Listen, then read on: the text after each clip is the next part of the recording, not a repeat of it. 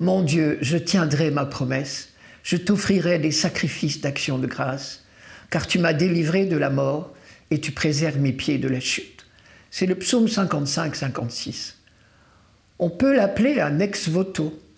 Au cœur d'un grand danger, on a promis si je suis sauvé, j'irai au temple offrir un sacrifice. Parfois, l'ex voto est une plaque de marbre dans l'église du village. Ce peut même être aussi un tableau accroché dans l'église. Le tableau comporte généralement trois parties. Au centre, on voit la représentation du danger. Un bateau en train de chavirer, les enfants qui vont se noyer, ou bien l'incendie de la ville, ou une maman mourant en couche, ou encore un enfant renversé par une carriole.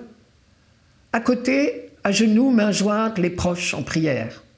Et enfin, troisième partie du tableau, en haut, dans un angle, on voit le saint ou la sainte que l'on a invoqué en faisant cette promesse. Si le danger est écarté, nous irons, nous ferons peindre ce tableau et nous irons l'accrocher dans l'église. C'est la preuve, quand il sera dans l'église, que le miracle s'est produit. Le psaume 21-22 est de cette veine-là. Il commence par cette phrase terrible.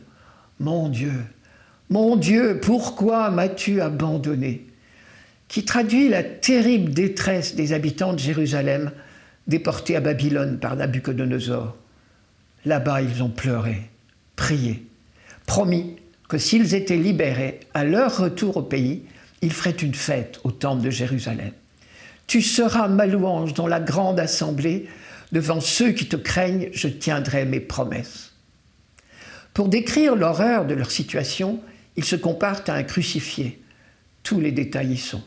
Il faut savoir que ce supplice était pratiqué par les Perses et ce psaume a été composé sous la domination perse.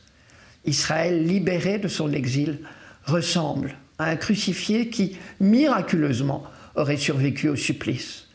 Alors, rentré au pays, on a composé ce psaume, qui est une action de grâce en trois parties comme nos petits tableaux d'ex-voto. Tu m'as répondu, et je proclame ton nom devant mes frères, je te loue en pleine assemblée.